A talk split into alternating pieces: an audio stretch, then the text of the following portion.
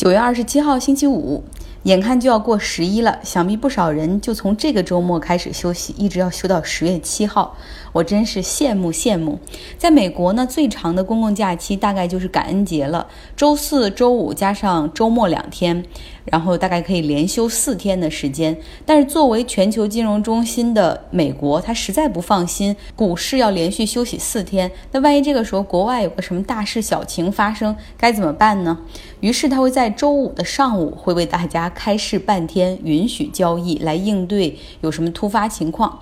那我有一个朋友，他是做期货交易的，他每次到国内放国庆或者春节假期要休息七天的时候，他就抱怨，他说：“你看，再加上周末这样的假期，一下子九天啊，中国股市就不开门。而老外他也知道中国这个市场的情况，所以经常会在这个时候，就我们休息的时候，他们在国外的一些商品上搞动作，所以说搞得中国投资机构在这个长假的过程中会很被动。”很多投资机构就干脆会在外盘，在放假之前会去外盘上买一些对冲的头寸，或者干脆直接派人国庆期间要值班去盯这个国外的市场，随时杀入，以防万一。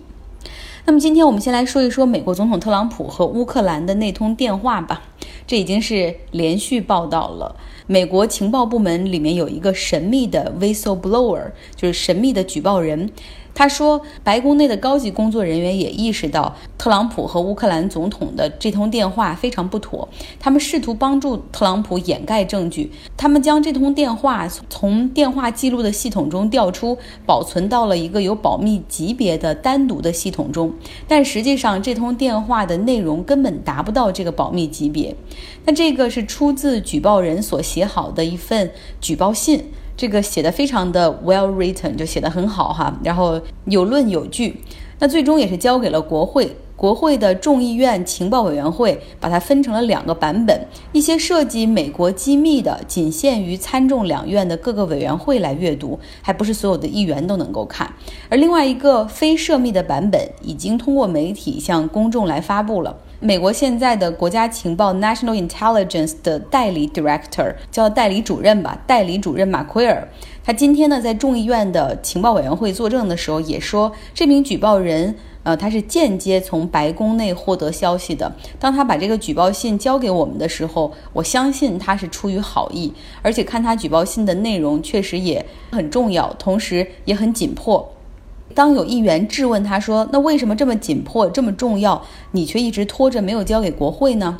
他说：“就是因为这个。” Whistleblower 这个举报人，他获得的信息都不是一手的，而是听别人传的二手消息。所以我也是考虑到国家安全和利益，然后呢，我希望核实清楚之后再交给国会。反正他做了一些解释哈，就为什么这个报人的这个举报信在他这儿就被拦截住了。那这封信中呢，举报人还说，特朗普让乌克兰的总统要和他私人律师朱利安尼直接联系。同时呢，还说美国司法部长，也就是那个首席检察官巴尔，也随时可以参与进来，可以，他们都可以提供更多线索，让乌克兰启动对拜登父子的调查。举报人说，这完全就是要利用外国势力去打压2020年总统竞选对手，这是总统权力的滥用。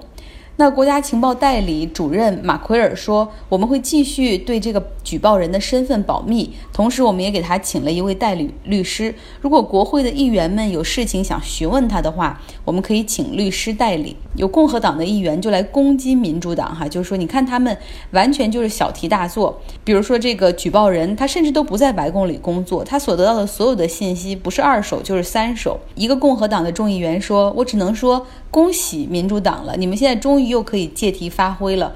他说：“如果说在我们执政的时候，有匿名的人举报说总统的处理方式有问题，我们肯定是低调处理，调查清楚之后再公布于众。而你们大肆宣扬，完全是出于政治目的。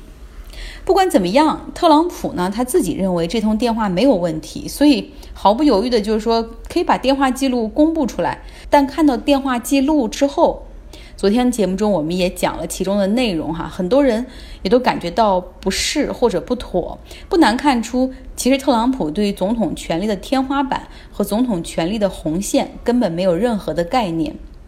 那面对美国情报部门举报人提到的担忧，特朗普今天回复说，不管这个举报人是谁，他都应该知道他的所作所为跟叛徒和间谍别无两样。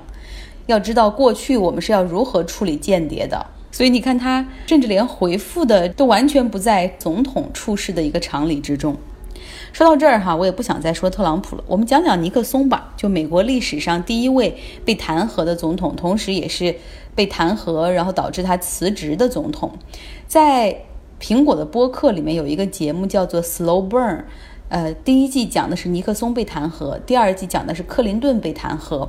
大家有兴趣可以找出来听一下哈。他们为什么叫 Slow Burn 呢？就是为什么叫慢慢烧？就是说实际上从事情开始。被调查到最终总统被弹劾是一个非常非常漫长的过程。像水门事件，从最开始到后来尼克松辞职有近两年的时间。那我们今天就说一下水门事件中的一个片段。水门事件中也有一个告密者。这个告密者当时他有一个代号叫做 Deep Throat 深喉，他通过华盛顿邮报的记者就是伍德沃德和他同事给出了料哈，去民主党竞选委员会安装窃听器的那伙人是尼克松的亲信。他说，虽然不是尼克松指使的行动，但是他现在却极力的在干预司法公正，让整个案件无法顺利调查。三十三年之后，这个 Deep Throat。申侯这位告密者的身份曝光了，为什么他有那么多的线索和证据呢？因为他就是当时 FBI 的副局长马克菲尔特。那我们回到当年哈，这个当时呢，美国司法面对来自媒体的压力，于是任命了一位特别检察官考克斯，他来独立于司法部进行调查水门事件。这考克斯组建了一支四十人的检察官和律师团队。他们就在找线索，但是尼克松老谋深算，该掩盖的、该抹去的都差不多了。这个时候，考克斯忽然找到一个线索，就是尼克松他为了方便日后可以写自传，那在白宫有二十四小时的录音，就是随时随地在白宫椭圆形办公室里说的每一句话都是被录下来的。于是考克斯就提出请求，说要求白宫提供九段关于水门事件的录音，大概是什么时间都列好了。当然了，白宫不肯给，以隐私和涉密拒绝了。那后来此事还闹到了联邦法院，联邦法院裁决说尼克松你需要交出录音。这个时候摆在总统尼克松面前就有两个选择，第一个就是那联邦法院判了你这样的话，那你不同意的话可以上诉到美国最高法院，这是一个选择。另外一个选择就是老老实实的按照法庭的要求交出录音。那尼克松肯定不愿意去直接交出录音。那这个时候呢，他又想，那我怎么办？尼克松真的是一个老政客，他做出了一个看似让步的决定。他说，白宫可以给出九段录音，但是不能够直接交给这个特别检察官的团队啊。说因为可能会对自己不利呀，然后这个涉密啊等等。他说，我建议哈，我你看我是共和党的，我建议我们请一位民主党的议员去听，然后并且把这九段录音的内容大概抄写下来。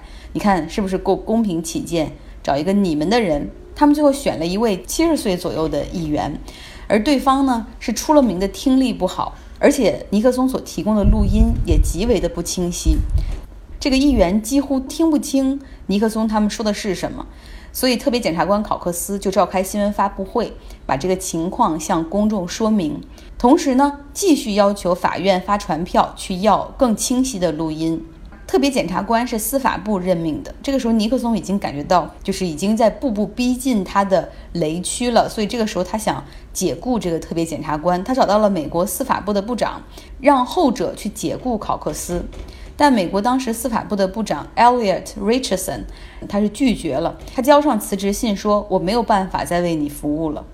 而尼克松后来又找到司法部的副部长，他说：“你的上司被解雇了，现在你是老大，我要你解雇考克斯。”然后司法部的副部长也非常的有气节，他也拒绝了，同时也选择辞职。这件事儿就发生在一九七三年的十月二十号，是周六。美国人给这一天起了个名字，叫做“星期六大屠杀”。而这一天也成为了整个水门事件的转折点。从那开始，公众意识到说：“哦，原来整个水门事件不是无中生有的政治攻击 （witch hunt），而是这个总统真的有问题啊！”所以说，我不知道。对特朗普的这种调查，什么时候会是一个这样的一个转折点？哈，像星期六大屠杀一样的这样的转折点。法国前总统希拉克去世了，享年八十六岁。他是欧盟和欧元区的坚定支持者，他担任过两届法国总统、两届法国总理，纵横法国政坛近四十年。那他呢，在二零零三年美国入侵伊拉克时极力反对，同时他也完成了带领法国告别法郎、接受欧元的一个在货币上的一个转折。在他执政期间。他还将法国总统的七年任期改为了五年。现在大家对他的评论更多是他是弥合左右两派的中间人物。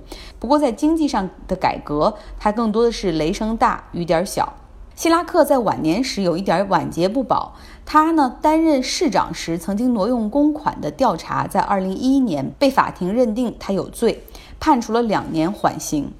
那么今天，埃菲尔铁塔也将为他关灯两小时，以示默哀。来关注 WeWork 的大清洗吧。在创始人 CEO Neumann 被踢出局之后，新的管理层也准备将他在公司内的二十个亲朋好友一一清理，这其中就包括 Neumann 的妻子，她是公司的联合创始人，也是首席品牌官和。Chief Impact Officer 就是首席影响力官，他可能还会保持这些头衔，但是不能够在公司里继续接触任何商业以及核心机密了。包括 Neumann 的小舅子以及他的好朋友，公司的 Vice Chairman 副主席都会被赶走。另外还有十个人是过去和 Neumann 工作比较亲密的死党，也会走人。把人清理的差不多之后，WeWork 还会进行资产的清理。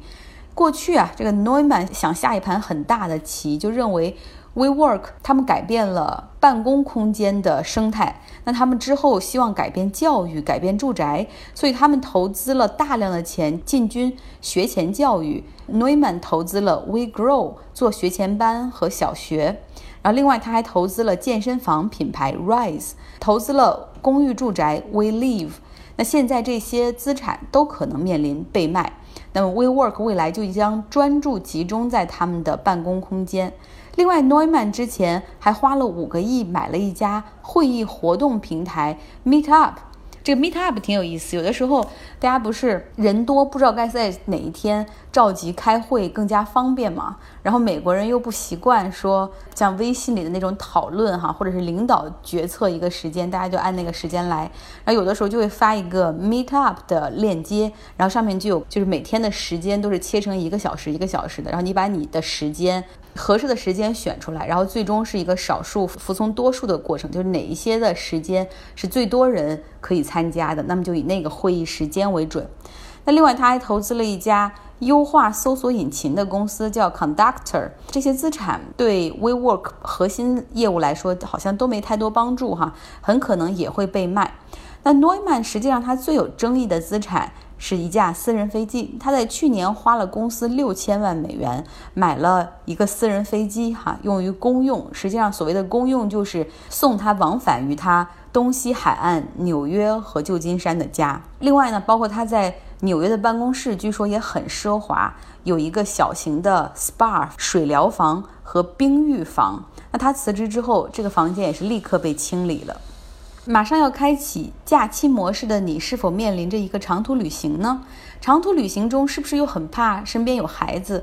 因为假如说要跨大洲来飞行的话，很多人是希望我就在飞机上把时差倒过来睡他十个小时。这时候就比较怕有小孩会哭会闹，然后有的时候要来来回回进出。那现在日本航空推出了一项新的服务，在选座位的时候，你可以看到哪些座位是有孩子的。如果担心他们会哭会闹的话，可以选择离他们远一点的座位，就跟我们正常买完机票选这个座位的时候，你可以看到哪些座位是 available 的可选的。然后现在就是有小孩的那个地方，他会用小孩的头像来标注上来。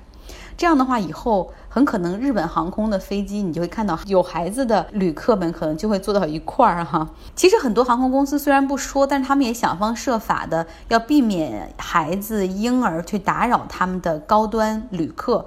我知道有一些航空公司，他们的头等舱是不卖给带婴儿或者带孩子的家长。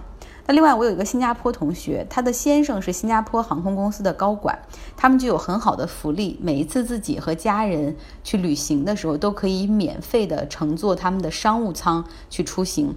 但是有一个规定，只要他们带小孩儿，那么就必须要坐经济舱，没有办法享受这个商务舱的福利。那么从新加坡飞到旧金山是十六个小时的直飞啊，所以对大人和孩子来说都是一个很辛苦的旅程啊。好了，大家周末愉快。也许很多人明天还要上班吧，但是我相信到这个时候，公司里面的假期气氛也很浓。其实周六的这种倒休上班，更多的是形式多过于内容。我说的对吗？